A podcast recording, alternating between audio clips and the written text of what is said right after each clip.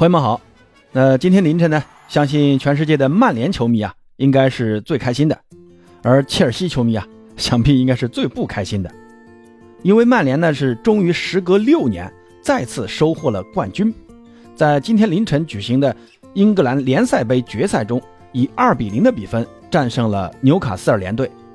尽管呢联赛杯只是一个含金量并不高的杯赛啊，但曼联球迷相信呢，本赛季的曼联。无论是从这个比赛内容来看，还是从主教练滕哈赫这个执教能力来看，以及格雷泽家族即将出售俱乐部这个未来来看，曼联必将走向真正的复兴。而切尔西球迷目睹了二月份的第三场失利。昨天晚上呢，伦敦德比他们是客场挑战托特纳姆热刺队，结果呢，热刺也是用同样一个二比零的比分呢战胜了切尔西，也结束了。他们对阵切尔西在英超中八场不胜的尴尬局面，而且呢，整个二月份呢，切尔西是一场球都没赢过，还只打进了一粒进球。这糟糕的战绩啊，也让大家对于波特的切尔西本赛季的一个前景啊，都感到很悲观。那今天呢，咱们就来聊一聊曼联和切尔西最近的一些表现。先来看看曼联这场联赛杯的决赛啊，那这场比赛呢？滕哈赫的一个安排啊，跟周中淘汰巴萨时是没有太大的变化，只在右边锋的位置做了一个简单的调整，让伤愈复出的安东尼来顶替之前发挥欠佳的桑乔首发。韦格霍斯特呢，这场他并没有出现在此前的这个前腰位置，而是又回到了熟悉的中锋位置。滕哈赫还是想在前场啊有一个支点，因为纽卡的这个防守很强。但是他们这个进攻的终结能力啊，其实呢并不强。他们呢是英超前十名中啊进球数倒数第二少的，只比切尔西的进球数要多。所以曼联呢还是需要在前场有一个支点来寻找机会。开场第十三分钟，韦格霍斯特啊就在中路获得机会，接弗雷德的头球回顶啊，扛住了后卫，来了一个转身打门。结果呢这个射门啊打得太正了，被。卡里乌斯给扑在怀里。其实这个球啊，左侧的拉师傅啊，已经是一个大空位了。如果韦格霍斯特呢能够横传给左侧的拉师傅，那这个球的机会啊可能更大一点。那这个射门呢，其实也反映了现在这个韦格霍斯特的这个进攻欲望很强。你看他现在来曼联这么久了，我印象中啊，他好像只进了一个球啊。而且呢，之前打利兹联的那场比赛，在比赛尾声阶段。几乎所有曼联队友啊都在给他喂球，那就是想让他进一个。结果直到现在啊，他都还没有破门过。其实这个也反映了他真的是有点着急啊。而且呢，上半场补时阶段也是这样。韦格霍斯特呢，在一次带球推进后啊，在禁区外来了一脚很有威胁的远射。结果的这个远射呢，还是被卡里乌斯给扑住了。其实这个机会还是拉师傅的那个左侧的位置更好，但他还是没有传。但是要知道啊。韦格霍斯特的作用啊，其实并不是说让他来了能多进几个球，而是说呢，让曼联在前场有个牵扯和过渡的作用，让两侧的边锋呢有更多的机会。这个呢，也是滕哈赫选择租借他的最重要的原因。你得肯跑肯拼，还有一定的身体对抗能力，做个合适的过渡就够了。那这个呢，在第三十九分钟就很明显的体现出了它的作用。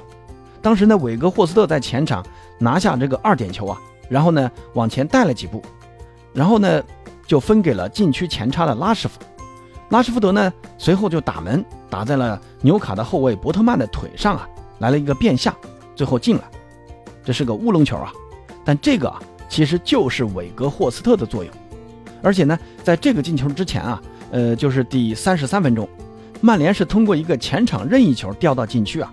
然后这个卡塞米罗是头球破门，卡塞米罗，你看这个时间把握的非常好啊，这个可能是一个顶级后腰球员的基本素质。像后腰啊，就需要有良好的位置感，还得有很好的预判，同时呢，他的身体条件还得好。你看这几项啊，胖虎是全都有。这个赛季呢，滕哈赫做的最正确的一件事啊，除了解决更衣室矛盾以外啊，那就是花了七千万。从皇马买下后腰卡塞米罗，那这笔交易啊，真的是超值啊！赛季初的三连败呢，让滕哈赫放弃了自己的这种传控逼抢打法，而是走上了防守反击的这种呃稳健打法。相信呢，这只是滕哈赫的一个暂时性的选择啊。我觉得再过一两个转会窗，以滕哈赫的这个能力啊，曼联呢还是会按照滕哈赫在阿贾克斯时所展现出的那种风格去改造的。那防守反击最稳的一环呢，目前来看就是这个卡塞米罗的到来。卡塞米罗不光是防守稳健，而且呢，在由守转攻时啊，他还有个一脚出球，也能让曼联在反击时获得更多的机会。那这样两侧边锋的这个速度的优势啊，也能得到充分的发挥。你看拉师傅啊，可能是这个战术最大的受益者。目前呢，拉师傅各项赛事啊，呃，本赛季是进了二十五个球啊。有很大一部分进球都是通过这种快速反击式的进球，就是三传两递，交给拉师傅，然后就进球了。最典型的就是客场打巴萨的那粒进球啊。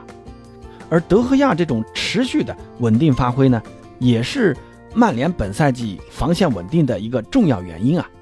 其实曼联由于卡塞米罗的存在，这个防线的实力啊，其实是提升了很多的。利马的到来是增加了曼联防线的硬度。而卢克肖和达洛特两个边卫在滕哈赫的调教下，那都是能攻善守。而且这场比赛替补右边卫万比萨卡同样展现出不俗的防守能力啊，好几次铲断，然后发动反击都很漂亮。你看他只出场了下半场啊，万比萨卡就贡献了全场最高的七次抢断。那最后呢，曼联也拿下了本赛季联赛杯的冠军。而这个冠军对于现在的曼联来说，应该说是意义非常重大。福格森当初执教曼联的时候，好像记得他拿的第一个冠军也是联赛杯。而此前呢，曼联最近的一个冠军，则是六年前穆里尼奥时期的欧联杯冠军。那这么长时间无缘冠军，对于曼联这样的豪门来说，无疑是非常痛苦的。那尤其是对于曼联球迷来说啊，而现在呢，重获冠军，肯定对于这支年轻的球队啊。这个信心上是一个很大的促进。现在曼联呢还有机会在英超、足总杯还有欧联杯中可以去争夺冠军。坦白说啊，英超这个争冠的可能的希望不是很大，但是足总杯和欧联杯啊还是有机会的。如果滕哈赫啊能再拿下这两项冠军呢，那我愿意相信滕哈赫就是曼联的第二个福格森，而红魔曼联的复兴必将成功。那说完曼联啊，咱们再来看一看切尔西。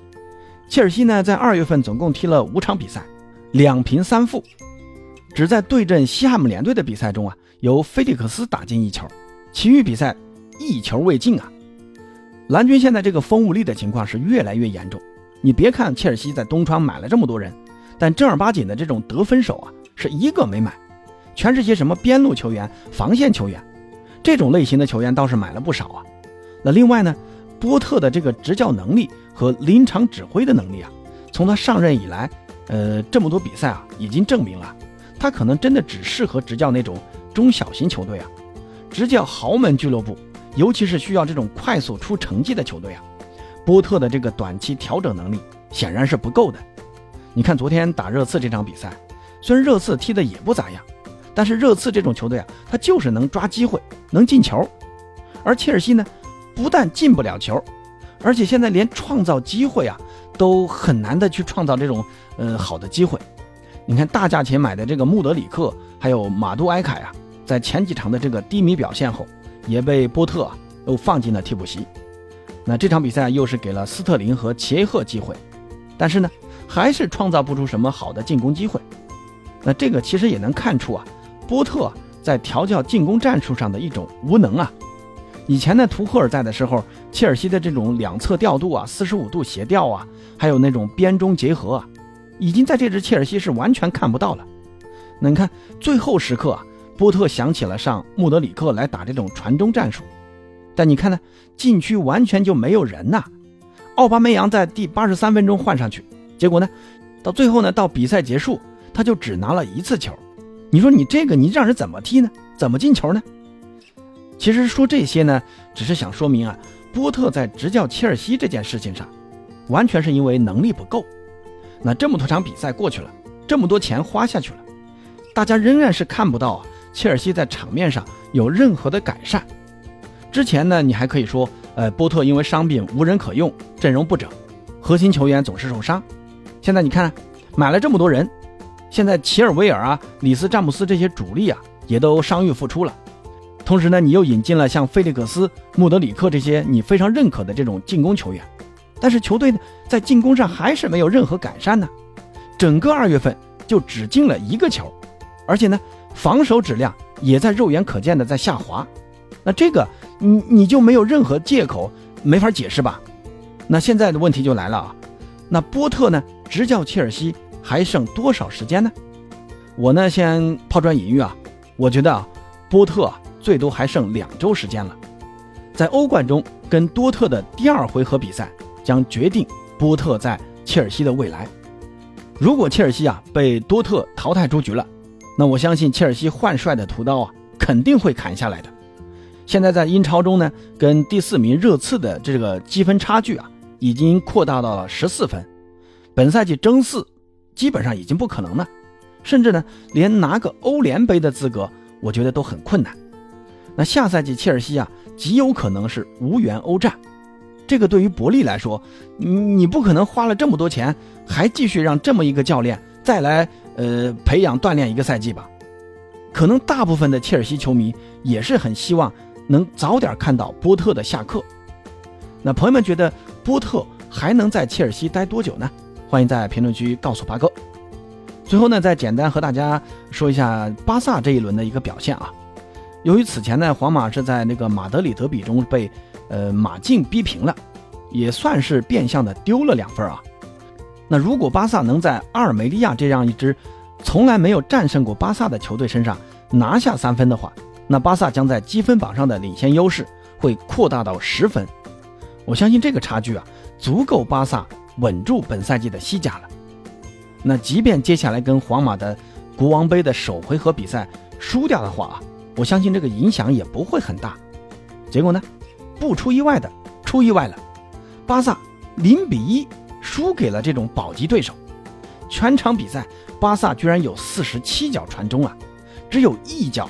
射正了球门范围，而对手呢只有五次射门就打进一球，而且几乎他们每次射门呢都很有威胁。